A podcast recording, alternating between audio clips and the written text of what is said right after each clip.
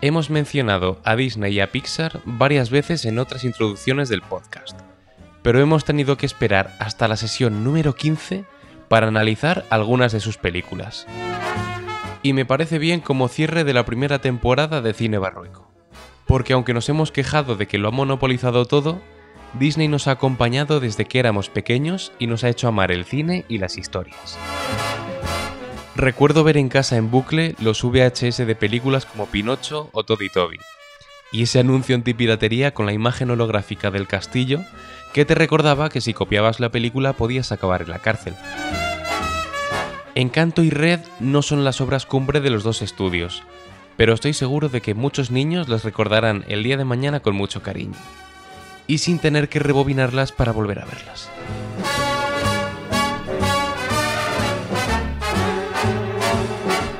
Pues sí, Fer.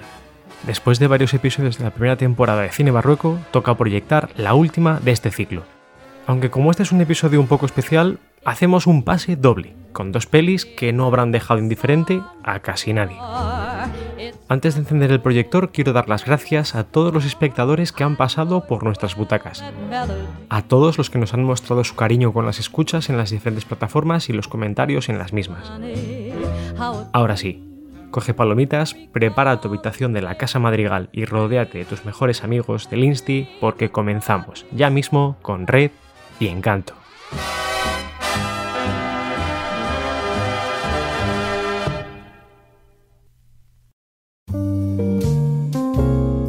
Bienvenidos al Cine Barrueco, un podcast de Fernando Esbeck y Javier Enriquez.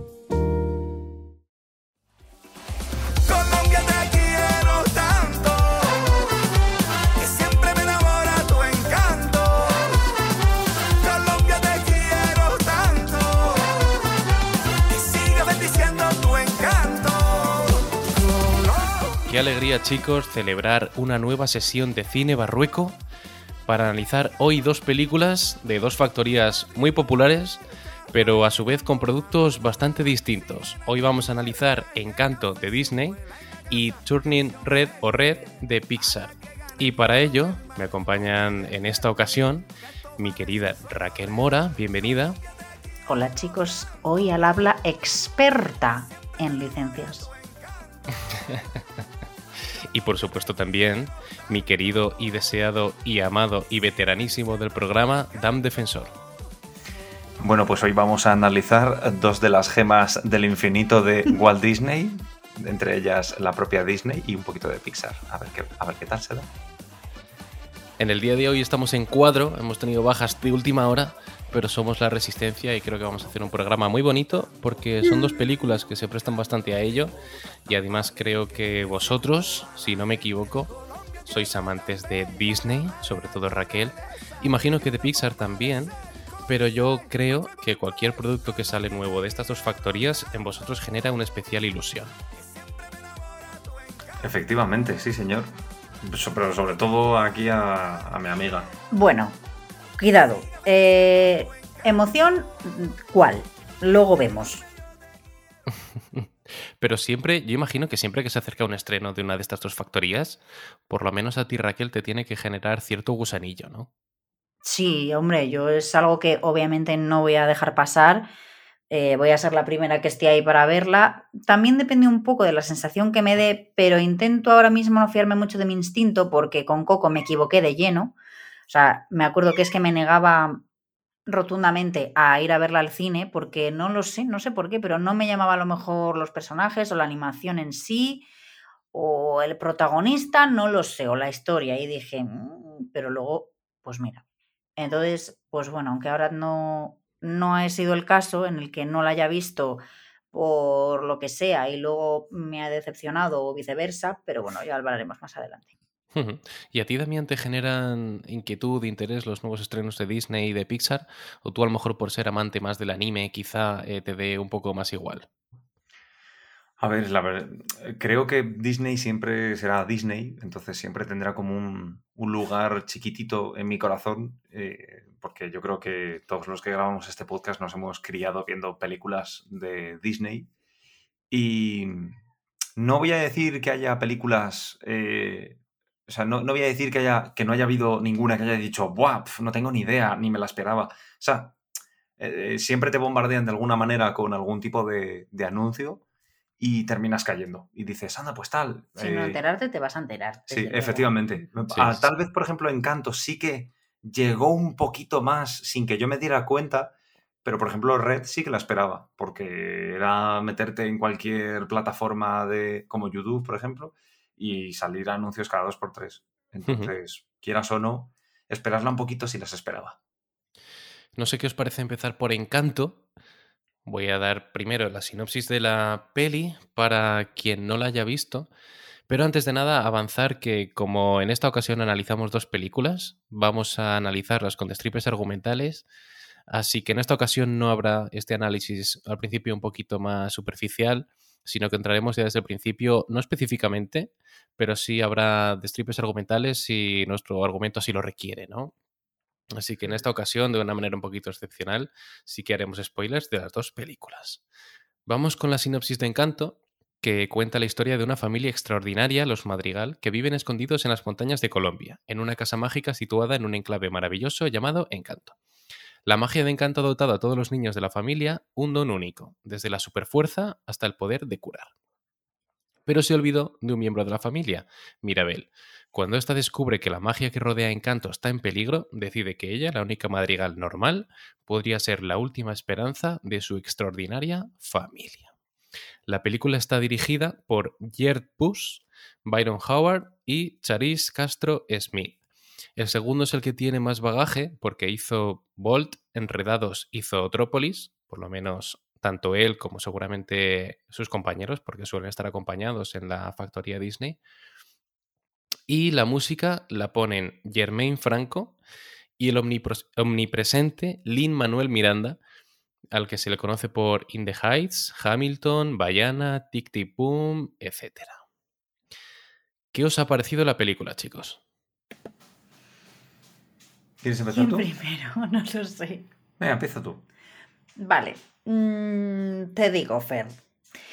Eh, me pasa lo mismo que mm, pues con las últimas películas que Disney nos ofrece, ¿no? Que se me quedan un poco mm, y ya, ¿sabes? Es- o sea, en general nos gusta a todos, yo creo, ¿no? O sea, ¿a quién no le va a gustar Encanto? Es una película llena de color, eh, con una escala cromática maravillosa, llena de personajes súper carismáticos con los que seguramente te sientas identificado con esta o con la otra, me da lo mismo. Y encima con un tema súper familiar, ¿no? Que lo hablaremos más adelante en profundidad, que tiene una moraleja bonita. Entonces, pues bueno, tiene canciones pegadizas, eh, pero en general a mí me gusta, pero tiene muchísimos fallos, o sea, muchísimos agujeros de guion, eh, no termina de, no sé, no termina de encantarme, Muy fina. pero, pero tengo que decir que eso, que es algo con un buen sabor de boca, que soy la primera que me pongo la familia Madrigal y me la sé de memoria, li- limpiando por las mañanas los sábados. Pero reconozco que tuve una sensación en el cine al verla y fue la pesadez de las canciones. O sea, me gustan dos o tres, pero es que es un musical y a mí no me había avisado nadie. O sea, porque es que me están contando, estoy haciendo unos huevos, estoy cagando. O sea, todo, todo me lo están contando, cantando y es como, no es necesario. O sea, porque claro, no son, o sea, y esto es verídico, no son, no hacen las canciones que hacían en las, en las películas clásicas. O sea, no es Mary Poppins, no es La Bella Durmiente, no es Aladdin. O sea, que son canciones que es que eran una puñetera pasada. Y sí, estas son como bueno, que a lo mejor de todo el repertorio te quedas con dos, que en mi caso es No se habla de Bruno, que está bien, o La familia Madrigal, y como mucho en lo profundo, que es la que canta Luisa, pero ya. Y paso la, la carga a Damián. El, te- el testigo. No, mira, eh, me parece interesante lo que has comentado de las canciones, porque a lo mejor, eh, a ver, Disney compró a Pixar, ¿no? Y ahora muchas veces, por ejemplo, Red y Encanto, dices, vale, eh, ¿cuál pertenece a cada estudio? Como que se han solapado un poco en algunas ocasiones. Y dices, vengo de ver una peli de Pixar que habitualmente no tienen canciones, o a lo mejor tienen una o dos, y sin embargo Disney sí que se ha caracterizado siempre por tener más canciones, ¿no?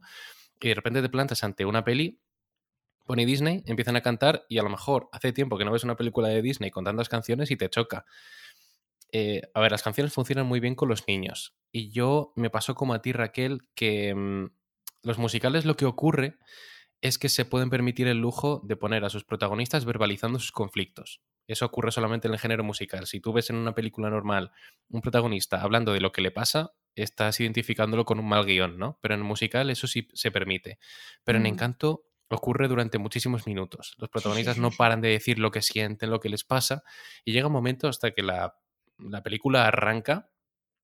Yo creo que tarda mucho en arrancar. Al principio, mucho familia madrigal, mucho pueblo, mucho entorno, muchas canciones. Y llega un momento que yo, si hubieran pasado unos pocos minutos más, sí que habría eh, desconectado, porque aunque las canciones me estaban gustando, creía que la película estaba como estancada, no daba un paso adelante. Y me ha pasado un poco como a ti, así que sí que me, me, me parece interesante lo que has comentado y también que tú la viste en el cine. Sí, sí, sí. Es Nosotros que ahora, como hacen a- ese estreno que llega al cine, pero luego enseguida va a la plataforma, muchas personas, yo incluido, que a lo mejor no somos de los que queremos verla inmediatamente, sí que podemos esperar, ¿no? Pero sí que me, me sorprende y me gusta, y gracias por ir al cine, porque al final esto es lo que nos da vidilla y lo que consigue que sigan estrenando películas. Damián, impresiones. Em, yo, opinión de la película.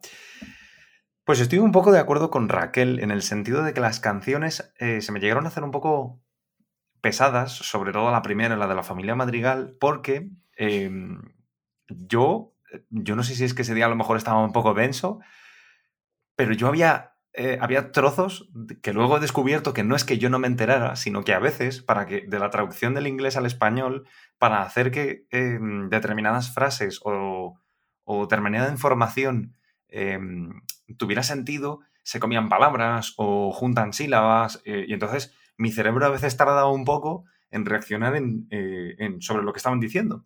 No, pero eso le ha pasado, pas- perdona que te interrumpa, pero es que eso lo he leído en un montón de, de sitios que no entendían un carallo la letra, o sea, es verdad. Sí, está- o- No, a, mí, a mí me ha que no pasado tienen que en la primera canción en la que dices, como dice de repente tantos nombres, me es imposible quedarme con todos ellos. Luego, según avance la peli y vaya conociendo los personajes, sí que me quedaré. Pero al principio, si empiezas a hablar de Luisa, de Alma, de Antonio, de Pedro, es imposible que con una canción de cuatro minutos yo me pueda acordar toda esa información.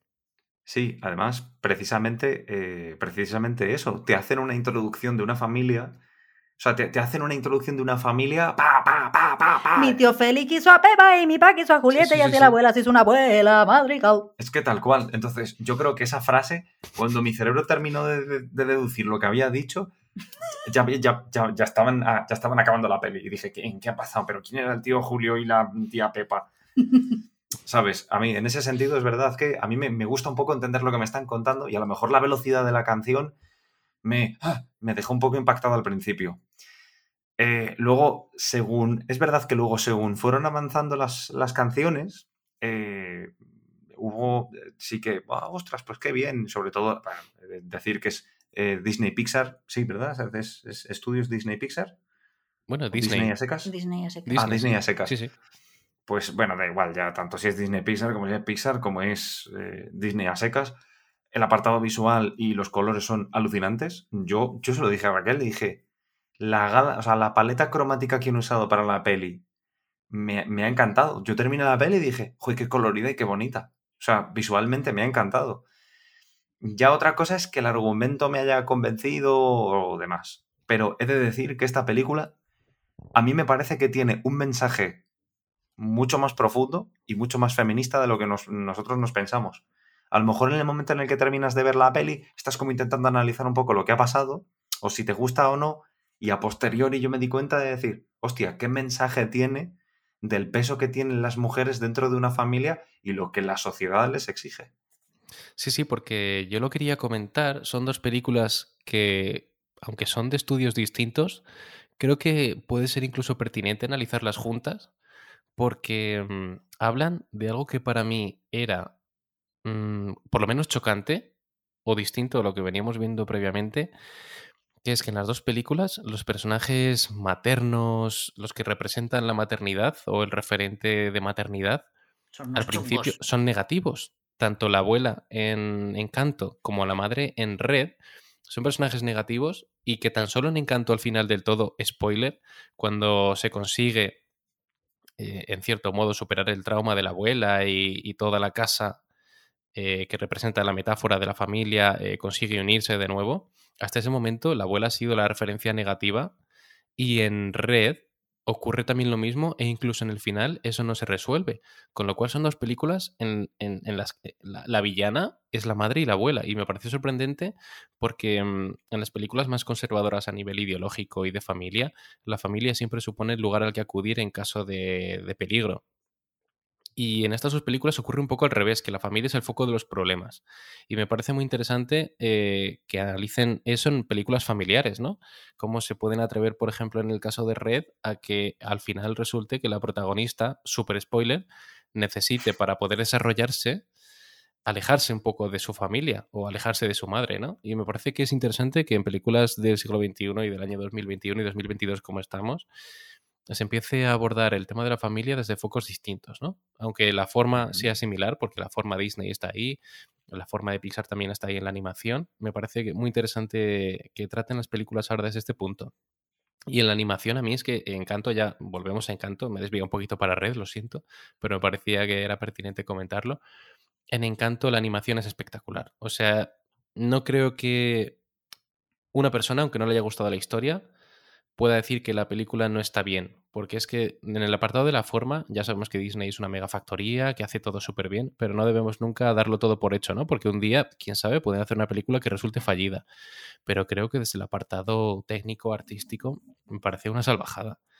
Eh, Es que, es, es que sí, Fer, sí. Yo, te- yo describiría Encanto, fíjate, como, mm, no sé, o sea, como el musical que todo el mundo espera ver, o sea, el, el- musical, o sea, llevado al, pero iba a decir un taco, pero llevado al puñetero extremo, o sea, de colores, de, no sé, es que mm, a mí la, eh, la canción de Luisa me parece una barbaridad, o sea, me parece que está, pues eso, mm, hecha increíble, ¿no? Llevada al, pues eso, al musical, musical que todo el mundo quiere ver.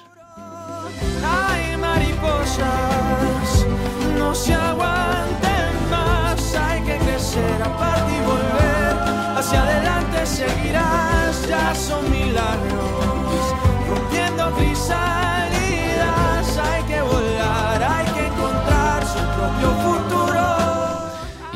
lo comparaba también un poquito con los Mitchell, porque el estilo de Disney es este, ¿no?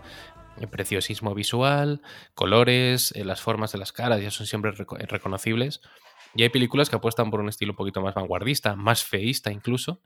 Y aunque Disney ya nos tiene un poquito acostumbrados, no debemos dejar nunca de sorprendernos por lo que hacen, ¿no? Pero yo me acuerdo ver Bayana en el año 2016 y decir, no puede haber nada mejor que esto ya. Veías el pelo, cómo se movía cada, cada pelo en Brave, incluso se veía también y decías, es que no pueden superarse.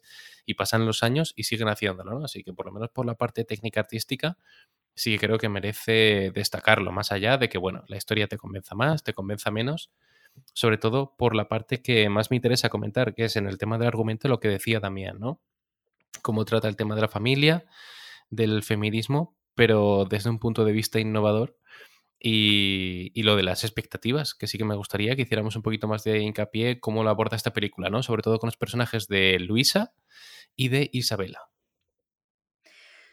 Be- Pero incluso te diría que no solamente en el personaje de Luisa y de Isabela, sino que es que en el personaje de la madre de, de la protagonista y de la tía, hay.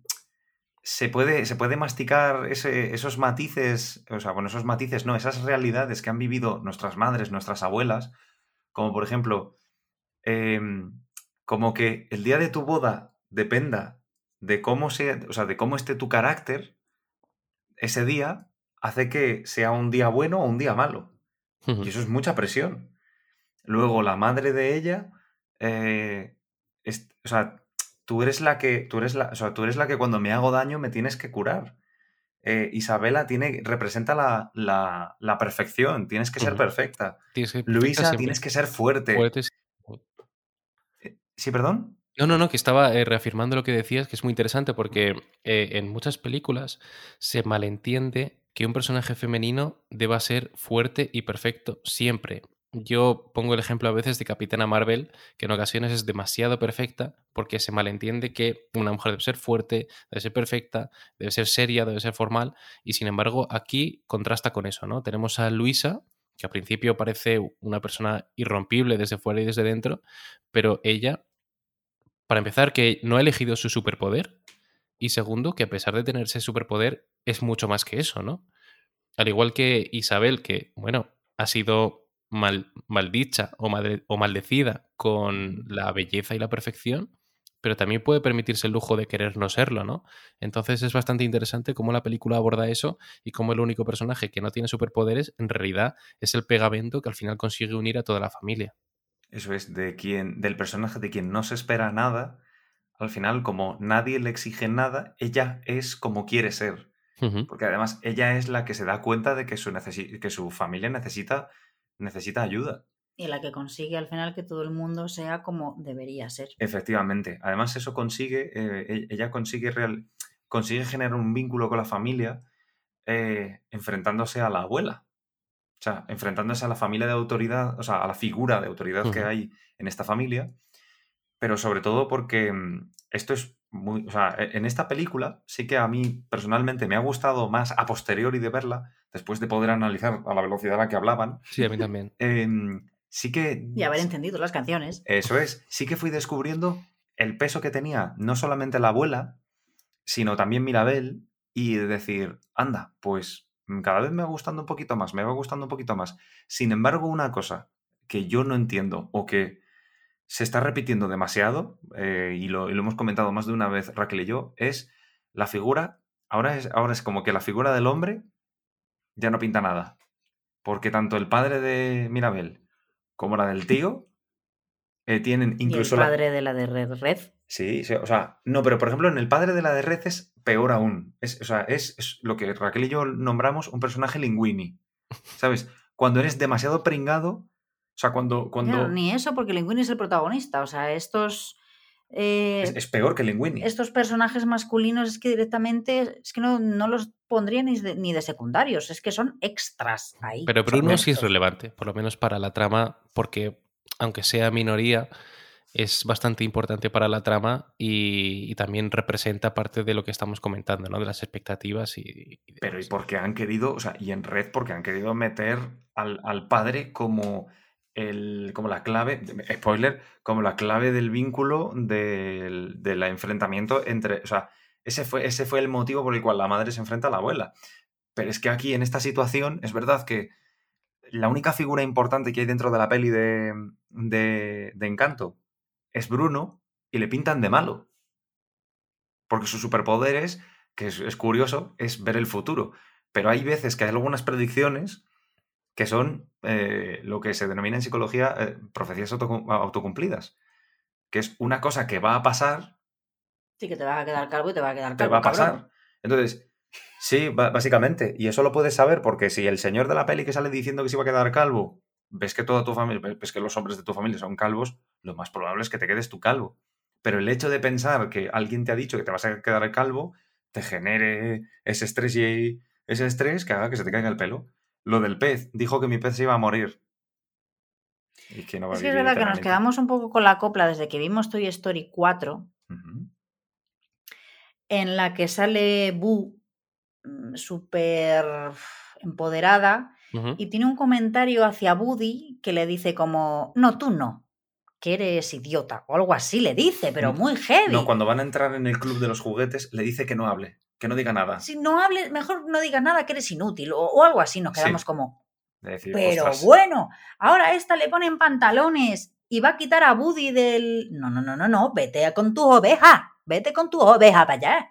A ver, que, tam- que tampoco es eso, sino que no tiene por qué ningún personaje pisar a otro, sino que pueden compartir, pueden tener el mismo peso, o en este caso, Sí, pero desde ahí falta- estamos como ojo a visor, Pero- ¿sabes, Fer? pero que no, no, o sea, no hace falta ridiculizar a, a- a un personaje, porque Mm. se, se intenta, es verdad que, por ejemplo, la figura de la mujer en algunas, o sea, en algunas, no, en muchas pelis, es verdad que la ridiculizan, pues está el papel de la, de la rubia tonta o cosas de Bueno, estas, ¿sabes? en El Poder del Perro lo comentamos, ¿no?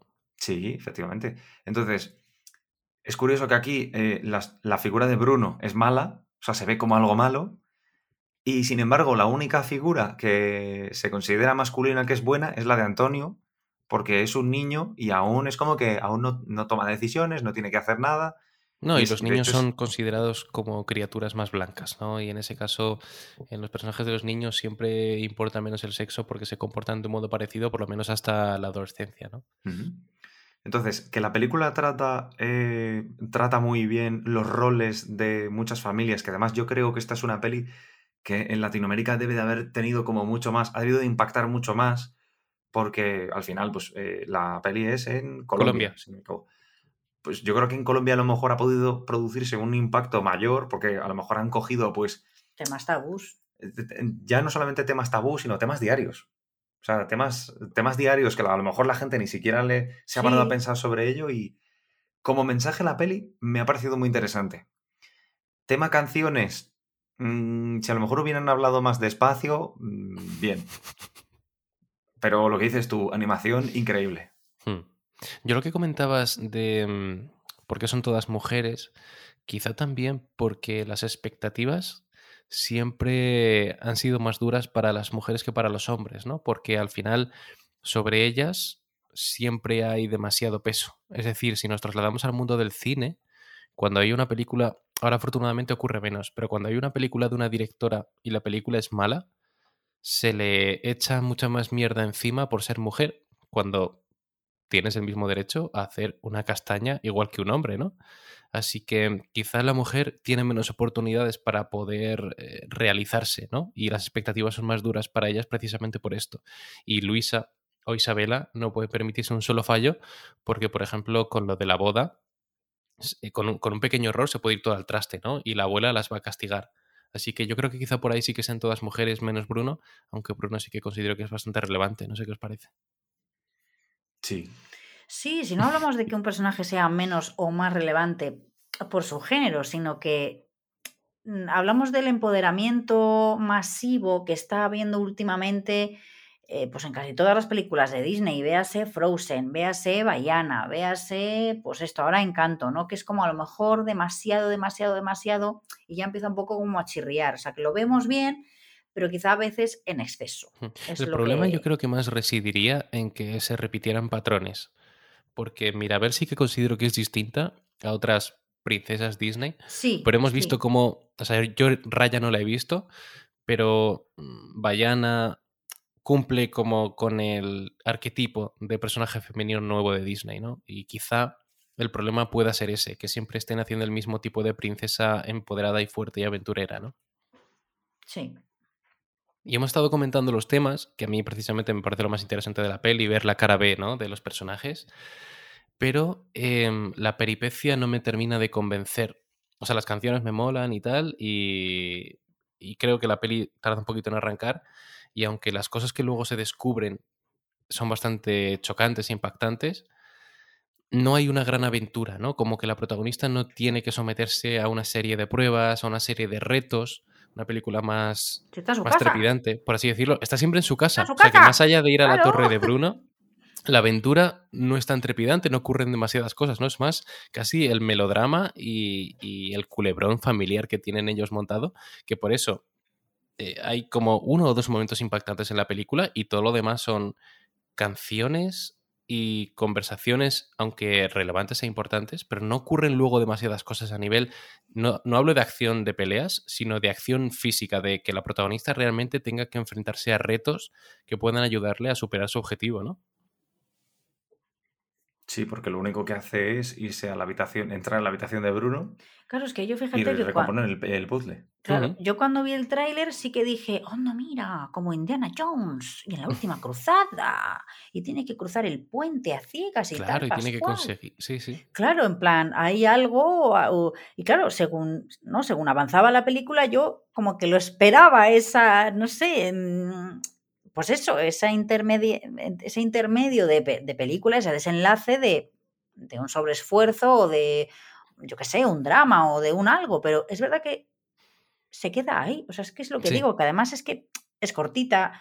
Eh, a ver, eh, su cosa tiene, ¿eh? porque se grabó esto en plena pandemia, todo el mundo cada uno en su casa cantando y tal para cual.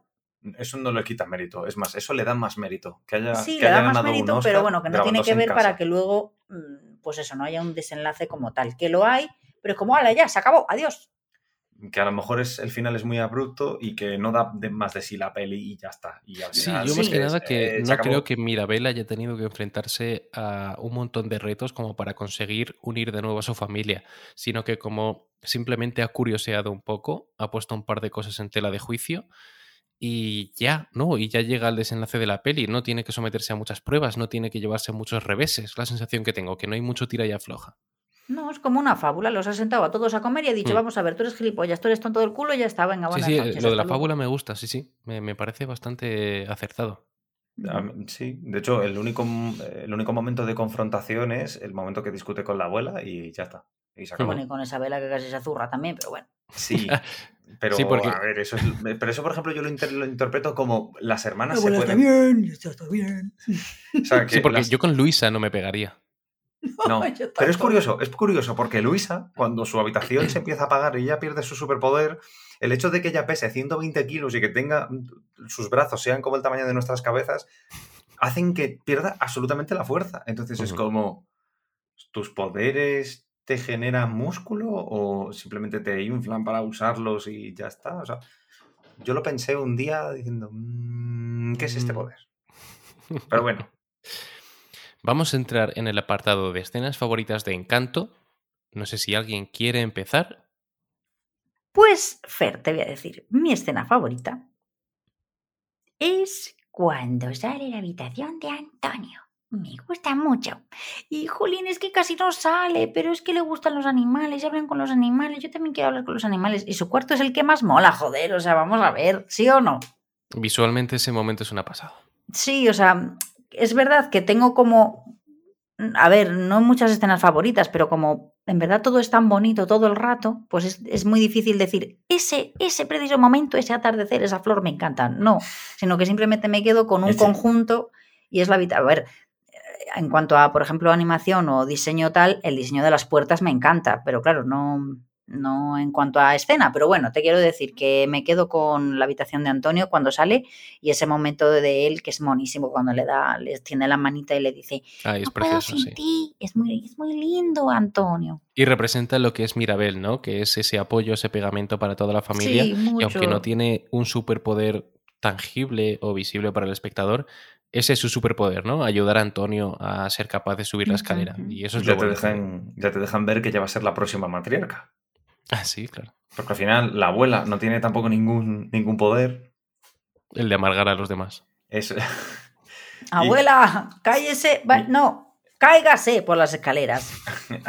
Como mi yaya. em, a mí, por ejemplo, mi, mi escena favorita, mi escena favorita, pues mm, te iba a decir que no es tan adelante, es un poco más al principio. Es cuando, cuando Mirabel eh, entra en la habitación donde sabe que está Antonio escondido y ella empieza a hablar y le, re- ¿sabes? Usa como un juego de niños para reclamarle y que, y que salga de donde tiene que salir. O sea, que está escondido debajo de la cama. Entonces, ese es el primer atismo de decir, este personaje es, o sea, ya te ya, ahí ya ves, dices, este personaje es empático. Mm, me va a gustar. Sí, es la única que es empática, la mujer. Entonces, efectivamente, Bueno, y Dolores. su superpoder es el de la empatía. No, el de Dolores es el de, es de ser una chivata asquerosa. Que lo oye todo. Por- lo oye todo, pero es que- Menos a Bruno. ¡Ay, va! Ay, qué Uy, va, ay, mi madre. No, pero luego al final se insinúa que lo sabía o no. Yo creo que sí. Yo creo que sí que... Bueno, dejemos que Fer nos diga su escena favorita. Es cierto. A mí me gusta eh, lo que has comentado, Raquel, del ascenso de Antonio y el contraste con el de, Mari- el de Mirabel, iba a decir Maribel. El de Mirabel, porque al final es el mismo proceso. Ahora mismo no recuerdo cuál ocurría antes, cuál vemos antes como espectador, si el de Antonio o el de Mirabel. Pero cómo vemos ese flashback de ella de pequeñita y que sube y al final no, no consigue su superpoder, ¿no? No es primero el de Mirabel. Es verdad, es verdad que hay un flashback ahí. Eso es es prim- primero el de El, Mirabel. el que, el que primero se siembre genera la tensión del siguiente, ¿no? Sí. Y, y me gusta ese contraste, porque además está realizado de forma parecida y, y ayuda a generar tensión para el ascenso de Antonio. Y con esto damos carpetazo a Encanto y vamos a dar paso a Red.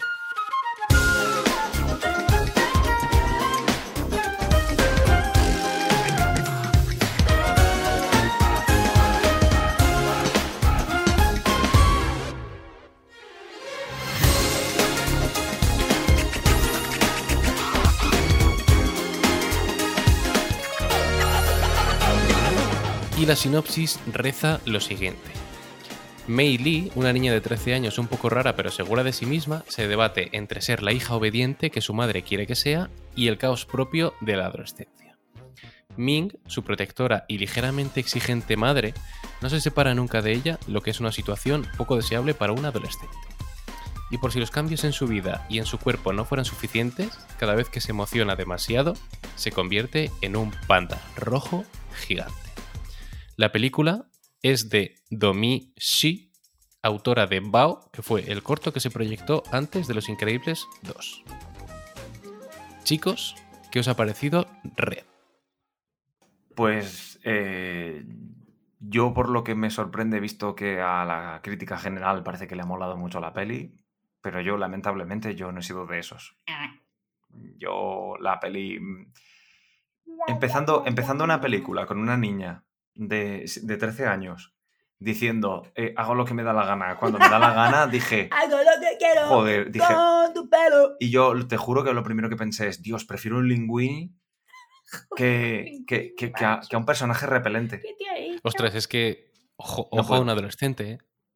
O sea, que yo sé, yo, o sea, yo sé que eh, si pudiera viajar en el tiempo y conocerme a mí con 13 años, probablemente me, me diera una hostia que me saltarían los dientes. Indudablemente, ¿vale? Pero yo no tengo el recuerdo de ser así de repelente. De A ir lo mejor los diciendo, demás sí. hago lo que quiero cuando quiero. Le O sea, preguntamos a tus padres. Conexión telefónica, conexión telefónica con los padres de Damián. Sí, los tenemos Sí. por la otra línea, les vamos a hacer entrar. Pilar, Opiniones de Pilar, vuestro hijo ¿estás cuando ahí, tenía 13 Pilar? años. Entonces, yo, en ese impacto, o sea, ese, ese comienzo de "Ja, hago lo que quiero cuando quiero, es como, mm, cuidado, cuidado, empezamos, empeza- empezamos mal. Eh, luego es verdad que te pinta lo de, wow, es que eh, somos todas súper amigas, o sea, tengo, tengo súper amigas que somos todas súper frikis y súper especiales y es como, Es que yo me meo, de verdad. es como, ah, a ver, Pero a mí me recuerda a cuando, a cuando veo vídeos o, o me cuentan cosas de cuando yo era pequeño que me resulto ridículo a mí mismo. Y esto es un poco lo mismo, ¿no? Ver desde fuera a unas adolescentes repelentes y en pleno cambio como son idiotas y están en su derecho de serlo. Claro, claro. Yo, por ejemplo, eh, la- o sea, quien quiere identificarse con esta película es libre. Yo, sin embargo, a mí personalmente me pareció lo que dices tú, que algunas escenas eran, eh, eran eh, ridículas. Mm, Voy a decir, hola, voy a cumplir 30 años. No es que sea un dinosaurio, ¿vale? No es que esté tan lejos de aquella época. Pero es que no, tampoco, tampoco llegué, o sea, tampoco se dio el caso de que llegara a, a, a conectar con, con los adultos.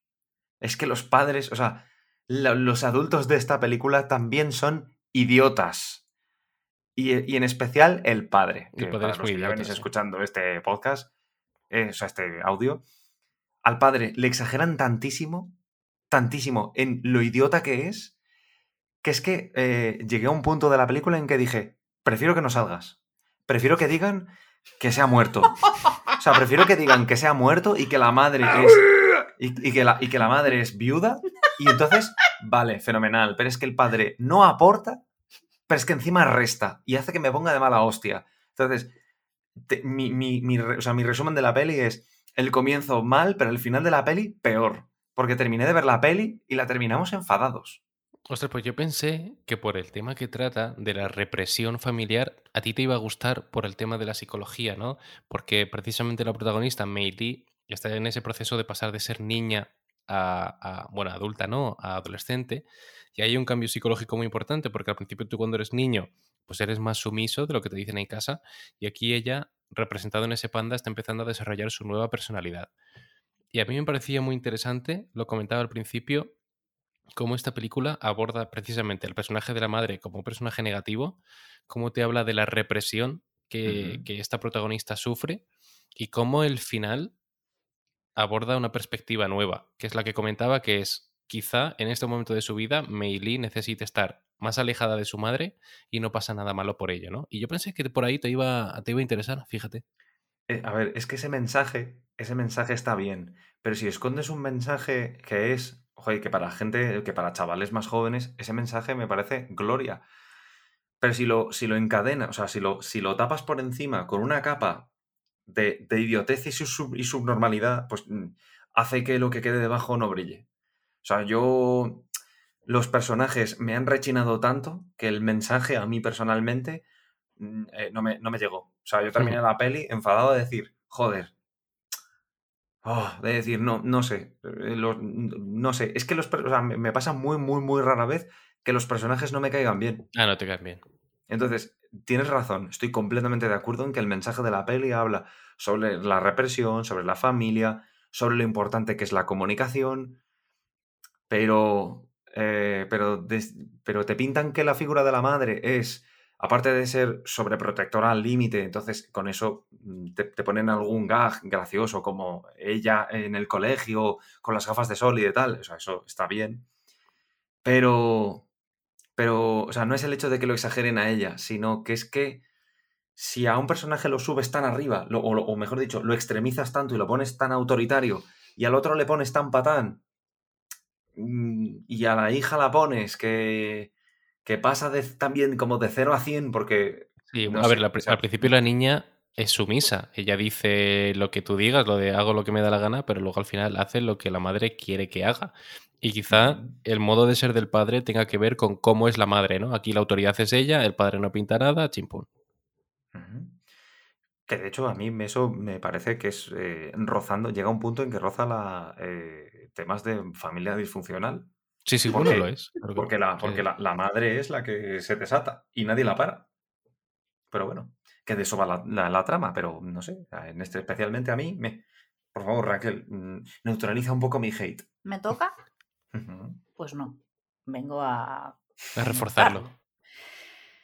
Joder, Fer, tío. O sea, te hablo de prima, primo. Eh, qué trauma. Qué trauma porque no te puedes imaginar lo mal que me siento porque esta puñetera película le ha gustado a todo Jesucristo. O sea, ardía Twitter, como ya te comentaba. Pero a unos niveles, o sea, que además, ye- como yo encima me muevo en comunidad de artistas, ilustraciones, eh, me miraré como, no sé, mm, 2.000 ilustraciones al día de entre Twitter, Instagram, Stories, Post, eh, de todos los países. O sea, ¿cuánto fanart? ¿Cuánto, cuánto, cuánto? O sea, es que no me lo puedo. O sea, es que yo no he visto nada igual, te lo digo en serio. O sea, Raya, a Raya se le ha olvidado todo el mundo, pero Red, o sea, esto es impresionante. O sea, esto es impresionante. Y yo vengo a decir que ya que hoy estamos hablando de dos películas que tratan por fin un tema de desequilibrio familiar, yo me quedo mil veces con Encanto porque me parece que Red no es nada sólida. O sea, me parece una exageración llevada al límite en la que yo, yo que he sido también adolescente, no me siento nada identificada. O sea, yo en concreto, ¿eh? me siento identificada con según qué cosas porque estamos hablando de los 2000. Yo me gustaban los Backstreet Boys, yo llevaba esas eh, pulseras, yo escuchaba también en los Wallman, yo también Tenías un Tamagotchi. tenía un Tamagotchi. O sea, te quiero decir, sí, sí, la estética está bien, pero, mm, o sea, no me llego a identificar con estos personajes porque me parecen tan, o sea, no soy pro, no soy pro puber, ¿no? O sea, prepuber, como, como se dice, Pro, de está verdad. favor. No, mi amor, tú ya eres muy favor- postpuber, ¿vale? Postpuber, Tú ya eres muy postpuber. no soy, espérate, que lo tengo aquí apuntado, coño. pre- preadolescente. Puberto. Preadolescente. Mira, no sé. No soy un, un adolescente con granos, no lo soy, pero me puedo sentir identificada y yo soy. O sea, quiero decir, a ver, vamos a ver. Que me gusta, me encanta Frozen. Me acuesto por las noches cantando. Puberto me gusta mucho como nombre de persona. ¿Qué tal? También, me, me llamo Puberto Román. Encantado. Escucha, que hace poco he visto la princesa. Puberto, haz tus deberes. O te quedas sin cenar. Escucha, que hace poco hemos visto la princesa Disney y el rey, el, el padre de Odette, se llama Huberto. Pero bueno, a ver, que lo que Le- quiero le decir es- Porque dejó la pubertad y ya pasó a ser Huberto. Sí, exacto. Ay, Dios. que no me dejes hablar. Vamos a ver, que tengo que apuntar las cosas. Que vamos a ver, que yo no me siento identificada con los personajes. Entiendo que algunos pubertos, que ya se va a quedar así, sí, pero incluso no lo pienso porque me parece súper exagerado. O sea, me parece como súper irreal todo, ¿no? Y me parece incluso hasta mal que estereotipen de esa manera, por ejemplo, a May, la protagonista, de que una. mm, ¿Qué he dicho? Una puberta tenga que ser así porque no me parece lo normal, o sea, no debería de ser lo normal, ¿vale? O sea, a mí la niña me cae como el culo, o sea, es que la quiero matar. Y no me parece que es que sea adolescente o esté entrando en la edad del pavo, es que me parece que tiene un trastorno mental, o sea, que hay que encerrarla a esa persona, ¿sabes? O sea, Se puede cerrar. no quita, no quita, ojo, que me guste que se hablen del- de, temas como la menstruación o no ese, ese, jolín, digamos, ese cambio, ¿no? Que, que, que- que soportamos todas las mujeres en la niñez y que te hacen ser mujer y que, ah, las hormonas. O sea, no, una cosa no quita para la, para la otra, ¿no? O sea, aquí estamos tratando un tema familiar también muy importante, pero no quita la forma. Y a mí la forma no me ha gustado. Ese es mi eh, fin. Tu análisis. Yo, yo estoy un poco contigo. A mí la peli sí me ha gustado. Me gustan mucho los temas que trata. Vaya, y me lo parece siento. bastante. me- Joder. Y me parece bastante valiente por ello, pero sí que es cierto que la historia como tal no me engancha. O sea, hay ciertas fases de la película que sí que me gustan. Es Me gusta cae- lo que plantea, me encanta el desenlace y cómo resuelve, pero la historia, la trama como tal sí que no me engancha. El momento en el que ellas tienen que empezar a conseguir dinero para conseguir las entradas y para ello poner en venta su cuerpo es como, mm, ahí arqué una ceja en el sofá, pero, pero sí que me ha gustado. Y, mm, y también ver cómo ese colectivo de mujeres familiares de, de May, ellas mismas están reprimidas, pero no creo que sean que es una represión voluntaria. Eh, también hay que tener en cuenta que son orientales, son sociedades que en el tema de la evolución de la mujer han ido o, van bastante tiempo por detrás y que mm, seguramente sean personajes reprimidos por culpa de una sociedad bastante machista, ¿no?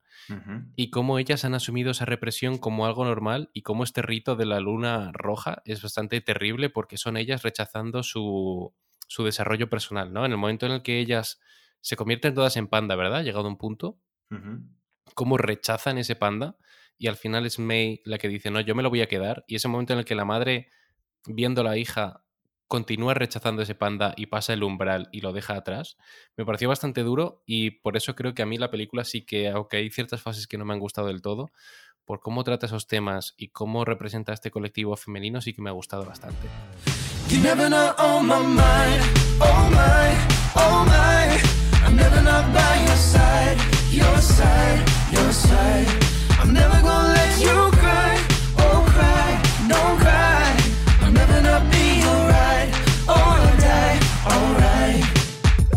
Aunque ya te digo que quizá no sean tanto Encanto como Red, las dos historias y el desarrollo de los guiones que más me convenza, Ya. sí que me puede gustar un poquito más Red porque es una comedia de instituto, tiene sus partes de, pues eso, cuando van a, a la fiesta, que es un botellón, como pueden ir en Super Salidos o como pueden ir en, eh, ¿cómo se llama? Eh, Book Smart, no sé cómo se llamaba en español la película. Eh, esta Super Empollona. pues, Estaba poco- pensando en esa película, Fer, Claro, justo. Es que es un- juega un poquito en esa liga, ¿no? Y lo que pasa es que al final es animación y nos cuesta verla como una película de adolescentes que van a botellones y se colocan y tal.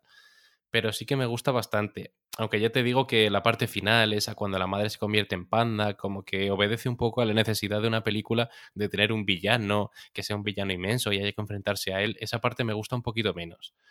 Pero por lo demás sí que me gusta. Y, y me, y me gusta también ese acercamiento que tiene al anime en algunas cositas, ¿no? En algunas expresiones, cuando abre los ojos y le salen ahí brillantitos. Tiene refer- bastantes bastante guay. referencias a Sailor Moon. Eso, o sea, ¿Sí? hay cosas, hay cosas que están, que están muy bien. O sea, yo reconozco que debería de volver a verla. Que esto es un consejo que me dio mi madre porque me acuerdo que, no sé si las dos la vimos el mismo día. eh, yo la terminé antes, de hecho, y dije, joder, mierda. Y me dijo mi madre, joder, qué mierda. Y a mí luego la vio con mi hermana y no sé si por la actitud de mi hermana, pero pues como que le gustó más y dijo, es que a tu hermana le ha encantado y se ha sentido súper identificada. Mi hermana será un propuber de esos, un puruberto. No, pero- Pero, pero a lo mejor lo que, pasa, lo que pasa es que tú eras la guay. Entonces May contigo como que no casa mucho, ¿no? Porque ver, May es un poquito la friki, la rarita. Joder, yo era también un friki y un rarito, y sin embargo, aún así, La guay, qué idiota. La Yo- guay que me quedaban ocho. yo creo que a, yo creo que a Raquel y a mí nos ha pasado que al final eh, el mensaje es muy bonito, pero la forma en la que lo han contado o el medio por el cual lo han usado no nos ha gustado tanto. Es como si yo, Fer, me planto en tu casa, te quiero mandar una carta de amor y en vez de lanzártela pues en una piedra, en una paloma, o, eh, o si vives muy alto, en una flecha para que se quede clavado y tú lo quites y lo deshagas y en realidad mi flecha es un dildo. ¡Toma! ¿Sabes? Pues no. Pues a mí me ha, parec- me ha pasado esto con Red. No sé si he entendido la metáfora, pero bueno. Me ha gustado bien, me ha gustado bastante lo del dildo y me parece bien. Eso. O sea, Además, un dildo en el que ponga con letras rojas, te quiero. Entonces, ¿sabes? ¡Te quiero, Fel! El, el mensaje es muy bonito, Puberto. pero... se llama el dildo. Entonces, yo en este caso, yo la peli se la recomendaría un montón a gente que está en esa etapa, sufriendo cambios. Em, rebelarse contra los, o sea, rebelarte contra tus padres no es malo, es más, es necesario en una etapa de nuestra vida. Porque no es bueno seguir todos y cada uno de los pasos de los que. ¡Te odio! Claro, a ver, tampoco es eso, pero que para una relación equilibrada con nuestros padres es bueno, a veces en una determinada edad, empezar a desarrollar nuestro criterio propio y, eh, y en- y que en ese transcurso choquemos con, a veces choquemos con nuestros padres de manera sana. Claro, es que al final la protagonista no hace más que contentar a la madre y contentar a la madre y contentar a la madre y jo, pelas. Hasta Hasta- poniéndola en ridículo, tío. Es que, joder, en el momento del sireno, que estamos hablando mucho de la protagonista, pero es que a la madre también. Claro, pero eso está llevado al extremo a propósito, para que entiendas que a raíz de ahí se produce un conflicto en el que dice, "Mm, odio a mi madre, ¿sabes? Porque ella con el subidón de lo que ha pasado se va a dormir y al "Y día siguiente abuela". se, se des- se despierta ya siendo un panda. Entonces, eh, bueno, Fer, ¿tú qué nota le darías? Eh, ¿Cuántas no estrellas Marruecos notas, le darías? pero, pero, pero me, me gusta mm, que también aquí es la madre la que pone mm, sus expectativas en la hija, ¿no?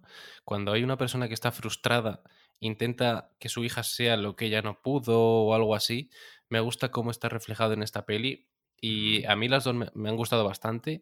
De encanto me quedo más quizá con la parte festiva, con la parte de animación, con la parte de las canciones. De Red me quedo con, con esta reflexión final valiente, porque precisamente los Mitchell nos gustó muchísimo a todos, pero en los Mitchell casi que a Kate le hubiera pegado un desenlace más parecido al de esta película, porque tenemos a un padre totalmente tóxico Sí. y la película los obliga casi al final a recomponer su relación, paces. cuando si lo analizas un poquito más en frío son dos personas que raramente o rara vez podrían llegar a confluir, ¿no?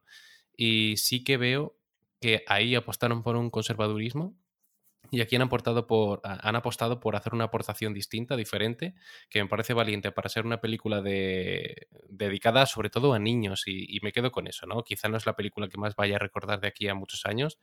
De hecho, para preparar el podcast he tenido que repasar el argumento porque a pesar de estos detalles que estoy comentando a nivel de, de reflexión, me había olvidado de muchísimas cosas de la trama y eso no es buena señal, pero quedo que, que me quedo sobre todo con eso. Las películas son bonitas, dicen cosas que están bastante bien y, oye, son películas de Disney y de Pixar que rara vez van a estar suspensas, por lo menos para mí. Voy a contar una pequeña anécdota, o sea, una pequeña anécdota. Eh, de hecho, Irene siempre, siempre lo dice, eh, cuando se sientan en la tele Raquel y ella y van a poner un tráiler, se esperan a que yo me vaya. Porque a mí no me gusta ver trailers. O sea, yo procuro... Yo ya he tomado la decisión, ya no voy a ver más. ¿Ves? Yo procuro no ver trailers porque al Pues final... la, de, la de Northman sí la vimos, sí vimos el tráiler y Vimos- encima en pantalla tocha. Sí, vimos el, vimos el tráiler, pero porque al final las críticas nos ponían que iba a ser eh, la bomba rebomba y que iban a aportar más cosas que las del tráiler y bueno, sí, al final ha sido así. Pero yo estoy tratando ya de eh, intentar llegar lo más virgen posible para ver una peli. El, simplemente que a lo mejor me diga Raquel, ah, pues va de esto y decir, vale, y, y lle- y recibirlo todo de primeras. Porque, Yo, por- sí, perdón. sí. No, no, yo no es tanto, o sea, seguiré leyendo críticas, es un género periodístico que me gusta y lo seguiré haciendo, porque me gusta leer a mis críticos de cabecera, ¿no? A ver qué opinan, si le ha gustado este, si no. Pero el tráiler me ha privado de muchos momentos que me hubiera gustado ver de primeras. En la peli de The Batman ya comenté que estaba todo en el tráiler, en muchas cositas de No Way Home, y, y creo que, que eso perjudica como espectador, porque aunque la película no tenga nada que ver con el tráiler y, y no te revelen nada de la historia, momentos plásticos de imágenes potentes ya los has visto y no te van a impactar. Si es que directamente ahora están boicoteando totalmente la película, tío. Mm. Total. Se le boicotean al espectador y es una putada. Ujú. ¿Qué os parece, chicos, si hacemos apartado de escenas favoritas de Red? ¿Alguna tenéis que tener? Like you. Pues fíjate, creo que me gusta precisamente esa que acabo de decir, la del concierto. Me parece graciosa. O sea, quiero decir, a ver, que no somos unos haters, nos hemos reído con algunas cosas y el momento concierto de estar todas en plan. Pues es, es que no sé, o sea, me gusta mucho. No hemos hablado, joder, de las cosas buenas, pero también tengo que decir que la animación aquí eh, creo que, no sé, ha subido 300 escalones en cuanto a expresiones. O sea, me parece brutal. O sea, eso sí que lo tengo que decir. ¿eh? O sea, mm, tanto en expresiones del panda como en ellas mismas, ya digo que está como todo llevado a la máxima exageración, pero me parece, o sea, un 10. O sea, un 10 las expresiones. Y precisamente en el concierto último de, de los Four Town, pues ellas se vuelven muy locas y, y sí, eso sí que es muy adolescente y muy top. Damián. Pues precisamente yo creo que mi escena favorita de la peli es el momento en el que em, comienza el ritual y, y la niña se encuentra con su madre de joven. O sea, se encuentra con su madre de joven con el pelo rojo también, llorando, y sin entender muy bien qué le ha llevado ahí, pero sí que me pareció muy tierno que, sin entender muy bien la situación, se acercara a la madre. Como "Ah, algo le pasa. Es como esa, esa ternura, esa inocencia que tienen los niños, eso me, me gusta. Quitando, quitando esta escena, pues no sé, a lo mejor puede haber, o sea, puede haber alguna escena puntual, así un poco más tal, pero el problema es que como se me ha vinagrado tanto la peli, no te creas que me acuerdo de muchas escenas. A lo mejor voy a intentar volver a verla otro día. Podemos volver a intentarlo. A ver si le quito un poco de hate o termino A añadiendo verla más. con otros ojos. Lo no que sé. podéis hacer es, si la veis, mandáis un enlace, mandáis un archivo de audio a Anchor con un postdata, ¿no? Postdata, soy Dan Defensor y he visto la película X meses después. Y mi opinión es que Ya sigue siendo una mierda. Ah, vale. O, o eso sí, también, efectivamente. Esa es mi, Por esa mi es mi parte, valoración. M- Me gusta mucho lo que has comentado de cuando ve a la madre en, en ese ritual. También ya lo dije antes, cuando la madre renuncia a su panda, me parece bastante conmovedor. Pero me voy a quedar con el primer encuentro de las amigas cuando van a verla a casa y ella enseguida deja de ser panda y vuelve a ser May. Y con una conversación con dos líneas de diálogo ya entiendes de qué va a ir la peli, ¿no? De cómo las amigas suponen ese refuerzo para ella, cómo ella consigue ser ella misma y desarrollar su personalidad a través de sus amigas. Y quizá esta película no vaya a ser la típica película, ¿no? De reconstrucción familiar. Y me gusta ese momento porque ahí entendí por dónde iba a ir y me pareció bastante innovador. Así que me quedo con ese momento. ¿Y qué os parece, chicos, si vamos apagando las luces del cine? Este apagón además también coincide con el fin de la primera temporada de Cine Barrueco, pero no os preocupéis porque es un pequeño descanso para volver con fuerzas renovadas. Hoy hago yo la despedida, seguramente no sea tan divertida como las que hace mi querido Javier, pero ha sido para mí un absoluto placer haber tenido a Adam Defensor y a Raquel Mora, que hoy han sido mis oruguitas. Igualmente, Fer, ya sabes que nosotros siempre encantados y más si vamos a hablar de Disney o Pixar, que me vas a tener aquí la primera, ya sea para defender el fuerte o, como hoy, tirarlo un poquito. Vaya, ese saludo, esa despedida ha tenido mucho encanto. No vayas a ponerme red. Bueno, lo que hemos comentado, eh, siempre, siempre nos ha gustado venir al cine barroco y creo que sobre todo lo que más nos gusta, es pese a que nos guste o no la película, es eh, después venir a comentarla aquí con vosotros y escuchar vuestras opiniones. Muchas gracias chicos, ha sido un placer. Y para los oyentes podéis escucharnos en la plataforma de audio que más os guste o dejarnos un comentario en las redes sociales porque siempre nos interesa saber vuestra opinión. Hasta más ver. Un saludo a todos.